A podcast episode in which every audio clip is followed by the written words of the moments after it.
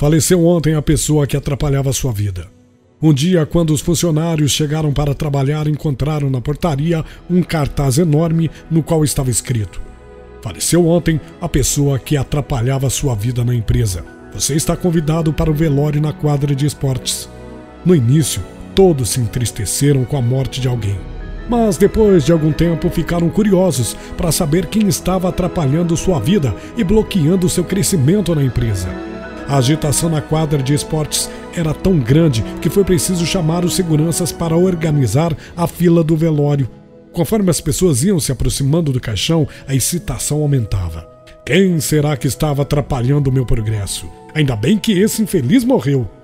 Um a um, os funcionários agitados se aproximavam do caixão, olhavam pelo visor do caixão a fim de reconhecer o defunto, engoliam em seco e saíam de cabeça baixada, sem nada falar uns aos outros. Ficavam no mais absoluto silêncio, como se tivessem sido atingidos no fundo da alma e dirigiam-se para suas salas.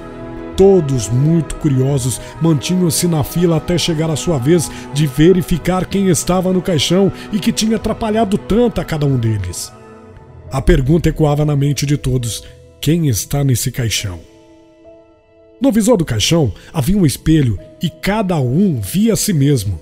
Só existe uma pessoa capaz de eliminar o seu crescimento: você mesmo. Você é a única pessoa que pode fazer a revolução da sua vida.